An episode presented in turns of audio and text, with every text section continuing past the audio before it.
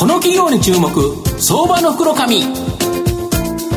このコーナーは情報システムの課題をサブスクリプションサービスで解決するパシフィックネットと東京 IPOIR ストリートを運営する IR コンサルティング会社フィナンテックの提供を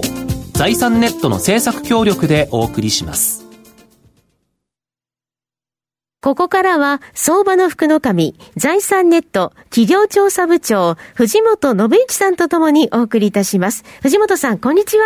毎度、相場の福の神こと、藤本でございます。なんか暑い夏がずっと続いてますねと。もうそうですよね。あの、やはりですね、体重が若干不自由なんでちょっとしんどいなと、もうちょっと痩せなきゃいけないなと思いながら、なかなか痩せられないんで頑張ったい、頑張りたいと思います。で、今日ご紹介させていただきますのが、証券コード3294、東証一部上場、E グランド代表取締役社長、江口久さんにお越しいただいています。江口社長、よろしくお願いします。よろしくお願いします。よろしくお願いします。E グランドは東証一部に上場してまして、えー、現在株価が、えー、701円、えー、1単位7万円ちょっとで買えるという形になります。東京都千代田区神田に、えーえっと、神田錦町にですね、本社があるマンション戸建ての中古不動産再生事業、これをですね、展開している企業になります。首都圏が地盤ですが、札幌、大阪にもですね、営業所を展開しているという形になります。平均的な販売価格はですね、2000万円を下回っており、低価格物件、ここに注力していると。年収400万から500万円の方を対象に、まあ、住宅ローンの返済がですね、まあ、月に7万円程度になるような物件、これを販売している企業という形になります。あの、江口社長、あの、マンション戸建ての中古物件を購入、リフォームを行って価値を高め、再販する中古不動産再生事業を行う企業、数多いと思うんですけど、はい、他社の参入が少ない、この2000万円弱の低価格物件に注力しているのは、なんでですか、これは？はい。えー、首都圏のマンションで言いますと、うん、えー、平均の中古マンションが、うん、まあ、約3500万円強なんですね。はいはいで、まあ、私どもの扱ってる商品は、まあ、2000万をちょっと切ってるぐらいの平均ですから、まあ、かなり安い物件ということはお分かりいただけると思うんですけど、あの、この価格帯でも、あの、別にワンルームとか、そういったものじゃなくて、えー、普通のまあ 3LDK、4LDK のファミリータイプが、あ主流という形です。えー、これはですね、あの、まあ、私どもあの扱ってる物件の購入者さんがですね、うん、まあ主にですね、うん、えー、まあ低中所得者さん、うん、まあこれをターゲットにしてまして、うん、えー、こういった方々のニーズがですね、うん、えー、まあ景気の変動によって、うん、えー、まあ、大きくぶれない、うんうん、えー、まあ、どの時期でもですね、うん、えー、まあ、2000万円の住宅ローンですと、うん、えー、月7万円程度のですね、うんうん、えー、返済額で済みますので、うん、まあ、家賃より安いということで、まあ、外堅い需要があるということで、うん、えー、まあ、こういった形の価格帯をあの狙っているということになっております。なるほど。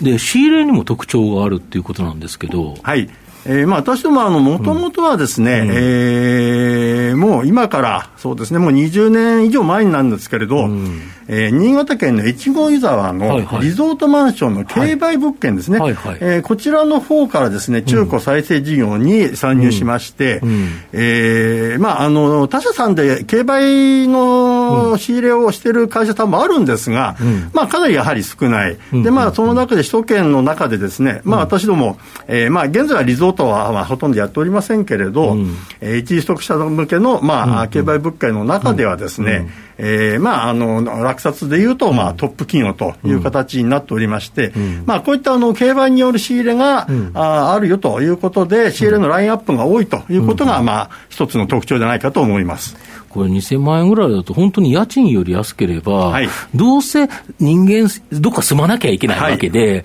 で、そしたら普通だと賃貸に住んでれば、家賃払うと、はい、で、家賃いくら払い続けても自分のものにならないけど、これだったら自分のものになると、これやっぱり安心感がありますよね。そうですね。あの、そういった、あの、考えの方が非常にあの、多ございましてね、うん、えー、それで、まあ、あの、私どもの、うん、えー、客層として、えー、まあ、支えていただいているという形になっております。なるほど。あと、新型コロナはやっぱり世界的にね、大きな影響を与え、まあ、御社にもですね、大きな影響があり、通期予想経常利益ベースで、えー、51.4%減益と、まあ、先日発表された第四半決算も、前前年同期比44%減益という形で、まあ、短期的にはですね、悪影響ですが、中長期的にはですね、はい、まあ、好影響となる可能性もあるとか。はい。えーまあ、コロナのあの影響についてはですね、うん、まあ、当初あの新しい期が始まる前、うん、えー、まあ、解除すべき方、非常に社内でも揉めました、うん、あのほとんどのですね、うん、えー、企業さんが、まあ、ね、解除見送りという形だったんですが、うん、弊社の場合ですね、うん、え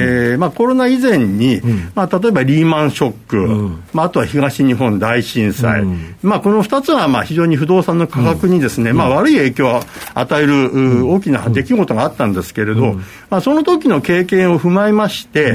まあ、通期でですね、うん、まあ、1年通じて、うん、えー、まあ、科学的には、まあ、やはり、うん、まあ、弱含みになるだろうと、うん、まあ、1割、1年かけて1割ぐらいの低下が見られるかなと。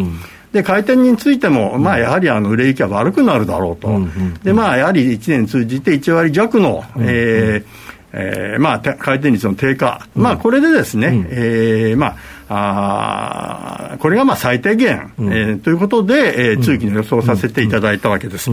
で、まあ、その中でですね、確かにあの、うん、えー、第一四半期の数字見ますと、うん、通期の進捗が非常にまあ悪いというふうにあの見えますけど、実は私、あの今回あの、第一四半期、非常にあの安心しました。あのいい決算が組めたというふうにあの思ってます。はい。はい、えー、当初ですね、あのああの計画を組んだとき、第一四半期についてはもう緊急事態宣言がありましたので、うん、まあ、売り上げはほとんどまあ望めないかなと、うんうん、えー、で、まあ、第二四半期から、あまあ、あまあ、元には戻らないでしょうけれど、うん、まあ、7、8割方の、うん。まあ、回復になるかと、うん、でまあ、下期にかけてですね、まあ、これはさすがにあの、まあ、前年同期比ぐらいの、回復が見込めるんじゃないかと、まあ、このような予想で組んだんですけれど、まあ、結果としてですね、えーまあ、あ通期の進捗率、まあ、これは、まあ、売上でいうと、まああまあ、かなり悪かったわけなんですけれど、うん、えー、中間予想で言えばですね、うん、えー、進捗率で言えば、うん、売上高は53%、うん。えー、当期利益で言えば78%ですから、結構出た、ね、まあ、かなりあの出てるわけですよね。えそれで、まあ、あの首都圏、えー、流通機構というですね、うん、えー、不動産の、おえー取引の件数が、はい、まあ、分かるデータがあるんですけど、うん、こちらで言いますと、まあ、第一四半期の4、5、6月、うんうん、これがあの前年同月マイナス、うん、まあ、33.6%のマイナスですから、うんまあ、約ですね、まあ、3分の2になったと、まあ、ところが弊社の場合、あの前期比、第一四半期については、マイナス17%でしたから、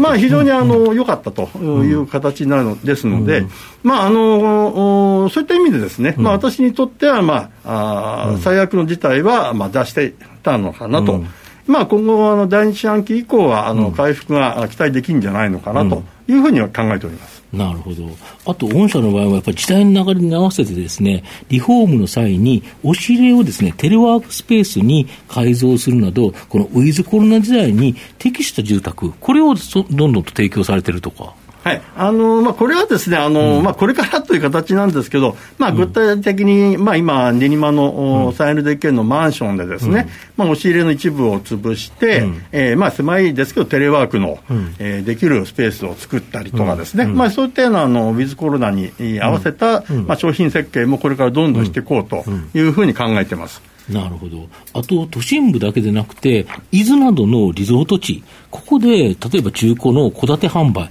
これも少し始められて、結構手応えを感じられてるとか。はい、そうですね。あの、まあ、もともとは一望湯沢のリゾートマンションから中古再販の、業態に入りましたので、うん、まあ、比較的、まあ、リゾートについてのノウハウがありましたので、うん、まあ、たまたま、あの、伊豆高原でですね、はい、えー、まあ、買わないかっていうようなお話がありまして、はい。えーまあ、その物件は、もともとはあの、お蕎麦屋さんだったんですね、はいはいはい、お蕎麦屋さんのあの、まあ、店舗付き、まあ、住宅というような形だったんですけれど、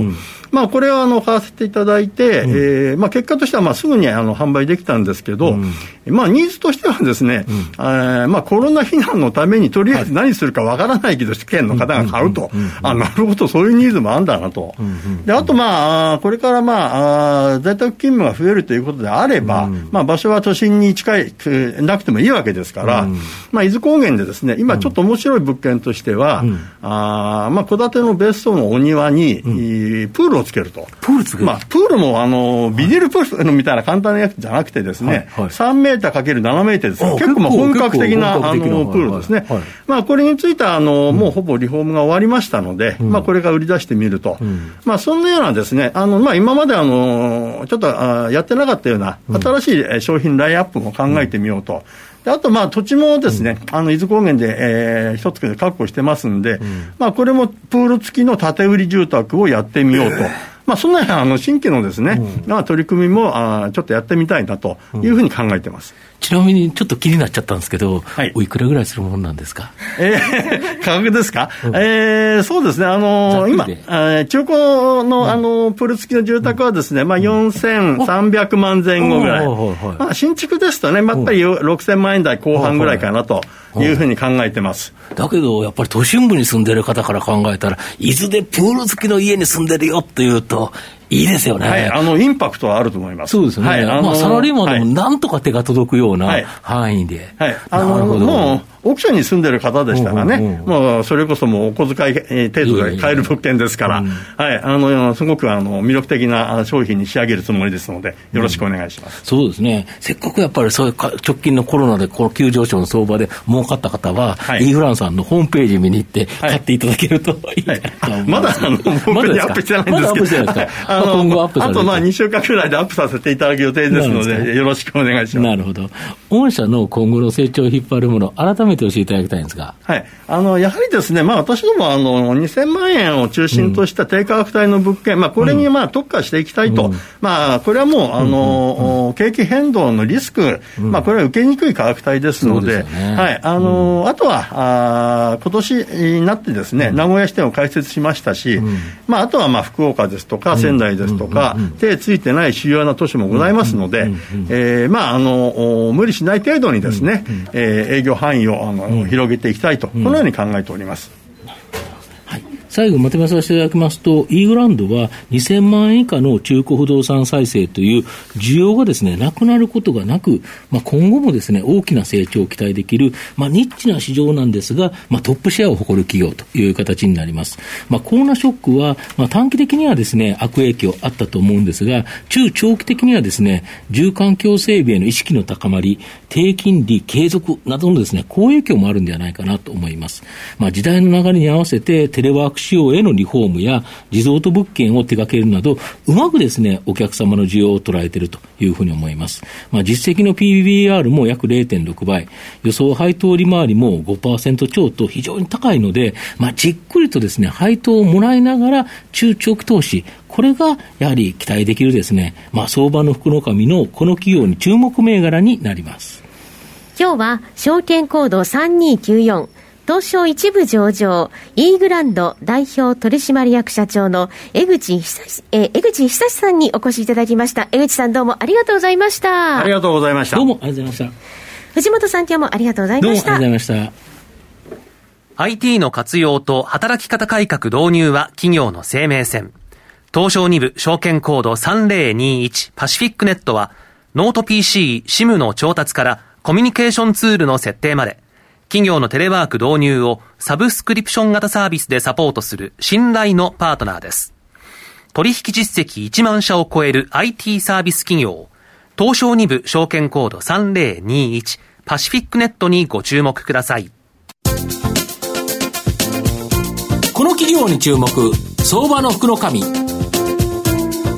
のコーナーは、情報システムの課題をサブスクリプションサービスで解決するパシフィックネットと、